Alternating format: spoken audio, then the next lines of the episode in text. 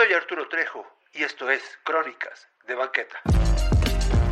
Como cada lunes a las 19 horas, donde te invito a dar un paseo al pasado y al presente, recordando aquello que nos deja huella. Crónicas de Banqueta. Esta es una producción de Render Gato. Crónicas de Banqueta presenta Leyendas del México Antiguo. Y en esta ocasión tenemos tres leyendas para ustedes. La calle de la Cruz Verde, el callejón del Armado y el puente del Cuero. Espero les guste. La calle de la Cruz Verde. El 17 de septiembre de 1566 era un día de regocijo en México. Las calles se veían adornadas con gran pompa y la gente llenaba las principales avenidas.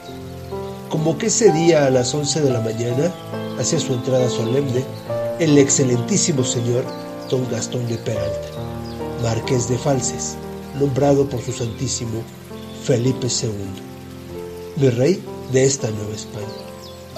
Llegó la hora esperada por la multitud y el virrey hizo su entrada en la capital, seguido de su brillante comitiva.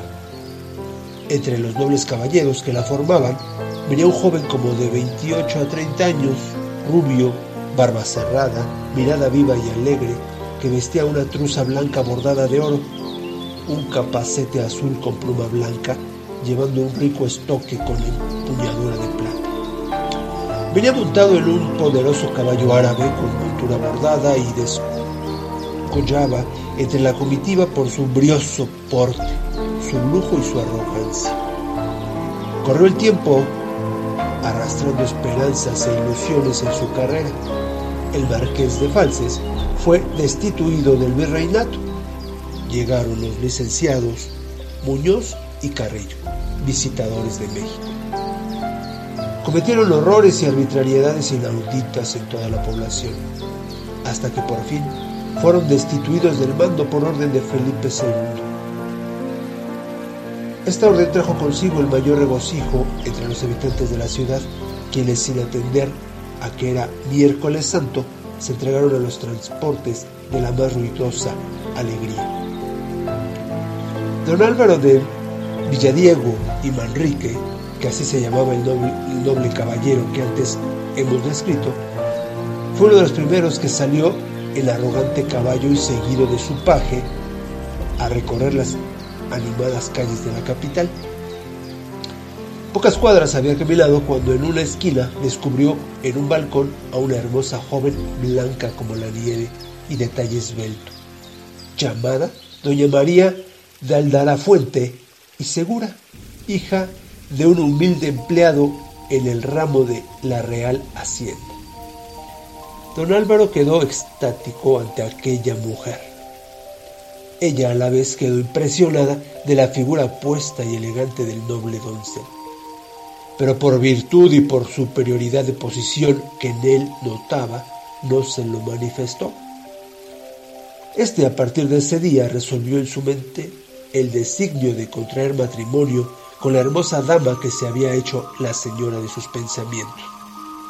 Pero ella se mostró por largo tiempo indecisa y esquiva, a pesar de los reiterados rondos y paseos del joven don Álvaro.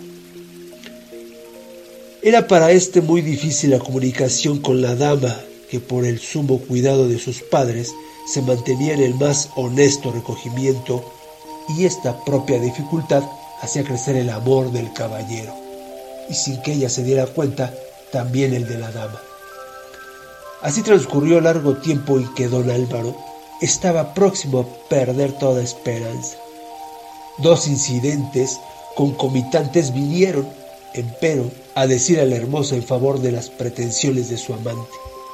El primero fue uno de esos disgustos domésticos que llenan el alma de amargura, y el otro, el que una enfermedad de su madre y la consiguiente menor vigilancia hizo que don Álvaro lograse hacer penetrar hasta ella una misiva en que le rogaba que si no podía contestarle por escrito, le indicase por medio de una cruz blanca en el balcón su negativa y su correspondencia por medio de una cruz verde. Pasaron algunos días y ninguna cruz aparecía en el balcón. Una mañana, en que el sol con rayo de oro besaba las torres de la ciudad y en que los pájaros voladores alegraban el día, don Álvaro, lleno de júbilo, acertó a ver en el balcón de su amada la cruz verde, señal de su felicidad. Con la respetable intervención de un sacerdote amigo de la familia, se vencieron las resistencias que al matrimonio de doña María presentó aquella y a los quince días se juraron amor eterno al pie de los altares los nuevos esposos. Y no es lo singular que se, lo, se la juraran, sino lo cumplieron en recuerdo de aquella señal que había principiado su felicidad. Don Álvaro mandó poner en el ángulo de la casa de Doña María, desde el suelo hasta el nivel del balcón, una gran cruz verde de piedra que hasta la presente existe y dio nombre a la calle. El callejón del armado. Durante el gobierno del virrey don Rodrigo Pacheco y Osorio, llegó a Nueva España un viejo mercader español llamado don Lope de Armijo y Lara, quien se fue a vivir a una casa pobre y ruinosa en uno de los callejones al oriente de la ciudad. Don Lope llevaba una vida llena de misterios. No tenía servidumbre, compraba personalmente sus víveres, hacía muchas caridades, vestía humildemente, pero siempre se le veía armado hasta los dientes. Armadura completa, damasquina traía sobreacerada cota de malla. Largo estoque y luenga daga ceñía su cintura. Y de noche, los que lo veían salir afirmaban que a la luz de la luna se le veía otras armas, por lo cual no tardaron en conocerlo con el nombre de El Armado. Todas las mañanas se le veía en el templo de San Francisco. Permanecía en oración las horas enteras. Comulgaba dos veces por semana y algunos afirmaban que algunas noches se lo oía hacer penitencia. En las más lóbregas de esta salía y tomaba por el rumbo de la plazuela de Mixcalco, perdiéndose pronto en las sombras. Volvía después de la medianoche y se le oía contar gran cantidad de dinero. Enseguida se escuchaba un grande y lastimero quejido y un ruido como de una gran tapa de fierro que cayese sobre una caja y luego todo quedaba recogido en el silencio. La vida de este hombre era un misterio que muchos querían desentrañar denunciándolo a la justicia, pero el desenlace fue más misterioso todavía. Una mañana, el hombre misterioso apareció ahorcado y pendiente de su propio balcón. ¿Fue un suicidio? originado por el pánico de una denuncia? ¿Fue un crimen de esos que jamás investiga la justicia humana? Nadie lo sabe. Pero al registrar la casa del armado que dio nombre a su calle, se encontró una gran suma de dinero y cráneos de hombres que seguramente perecieron a sus manos. El puente del cuervo. Cerca del expirar del siglo XVI, allá por el año de 1593, vivía en la espalda del colegio de los jesuitas un hombre llamado don Rodrigo de Ballesteros, capitán de arcabuceros de los reales ejércitos y el cual, habiendo sido herido en España en la famosa batalla de San Quintín, fue premiado por el poderoso rey don Felipe II con el retiro del servicio y enviado a estas nuevas y codiciadas tierras a una encomienda cerca de Azcapotzalco. Nuestro don Rodrigo era un hombre singular, pues en tanto que su casa era una de las más bellas de ese rumbo y pajes con doradas libreas, hacían el servicio de la mesa con rica vajilla de luciente plata. Él en su persona contrastaba con el lujo de su morada, pareciendo casi un mendigo por su traje raído y por su repugnante desaseo. No se le conoció por largos años más que un capelar de damasco aplomado, donde se superpusieron unas manchas sobre otras de color incierto, entre aplomado y verde, atrechos y de todos los colores del iris entre otros, según el color de las manchas que hacían del matusalénico capelar una especie de animadísima paleta. Sobre esta paleta lucía grotescamente la cruz de Santiago. grueso, de baja estatura, de voz estentórea, con un ojo para el sur y el otro para el norte, ya viejo hasta de 70 años, enemigo de los niños, que maltrataba siempre y que huían a su paso. Era don Rodrigo, antipático para cuantos le trataban por su aspereza, su mezquindad y sus excentricidades. Se le acusa de íntimas y sospechosas amistades con judíos y con gente de mal vivir. A misa jamás asistía, y como hiciera gala de ello en aquellos tiempos de creencia, todo el mundo estaba escandalizado de él y acabaron por llamarle el excomulgado. Gustaba mucho de los animales y su casa estaba convertida en un arca de Noé. Hablaba con estos como si le entendieran y en el vulgo decía, el vulgo es capaz de creer todo, que entendía el lenguaje de los animales. Pero el animal de su predilección era un cuervo, feo como el pecado y negro como la noche.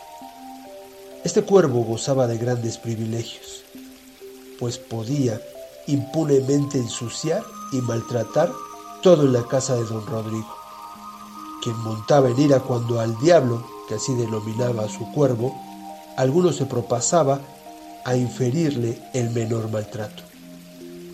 El hombre del diablo resonaba con amor a todas horas y en todo momento en la casa de don Rodrigo. Los sirvientes, para disculparse de algunas fechorías y para aplacar a don Rodrigo, no tenían otra cosa que decir, Señor, esto lo hizo el diablo, con lo cual se serenaba la furia de don Rodrigo, quien agregaba con una sonrisa horrible y maligna, pues si lo hizo el diablo, está bien hecho. Tanto oír todos el nombre del diablo y con tanta aprobación al ver las malas costumbres de don Rodrigo, que era un viejo libertino cuyas hazañas por respeto al lector callamos. Fue formándole una reputación nada envidiable, pues no es muy de simpatizar el que tiene tan íntimas amistades con el diablo, puso el colmo a las antipatías del vecindario, la súbita desaparición de don Rodrigo y de su cuerpo. Ni por mar ni por tierra se le encontró, jamás. Lo que sí se halló fue un Cristo manchado de sangre y muchas plumas del cuervo, manchadas también de sangre a sus pies. ¿Qué significaba aquello? El misterio más impenetrable envolvió siempre aquel problema. El diablo y don Rodrigo azotaron al Cristo, fue la voz popular, y ambos se han ido derechito al infierno, donde continúan a tizonazos sus conversaciones de acá en la tierra. Nadie quiso ni regalada la casa de don Rodrigo. El polvo formó una espesa capa sobre las mesas y tapicerías. Hasta la vajilla de plata donde el cuervo, o sea el diablo, comió a la par de don Rodrigo, quedó intacta como un museo. La casa se convirtió en una especie de fósil enterrado entre las otras casas del barrio es de advertir que fueron desocupadas las convecinas. Mil historias espantables se referían.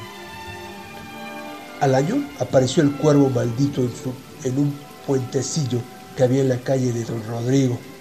Siniestros y espeluznantes eran sus graznidos. Daban tétricas y lentas las doce de la noche y desaparecía. Cuando pasaba cerca de él, en alguna ronda, volaba al balcón de la abandonada casa y en él continuaba su música infernal de horripilantes graznidos. No es de extrañar que la calle tomase con el tiempo el nombre con que hoy la conocemos, pues el vulgo llegó a decir que en las noches oscuras y lluviosas, cuando crujen las vidrieras azotadas por el viento y éste se queja como un ser doliente, en las hendiduras y en, las, en los estrechos pasillos. Aparecía la luz fosfórica de los relámpagos, un esqueleto que riendo de un mundo que no daba risa, sino pavura, acariciaba un cuervo con las desnudas falgantes de unas manos sin carne y sin tendones, produciendo luego con ellas un castañeo que oído a lo lejos y entre los truenos hacía llorar a los niños que buscaban para esconderse el abrigo bendito del seno maternal. Yo soy Arturo Trejo, de Crónicas de Banquete.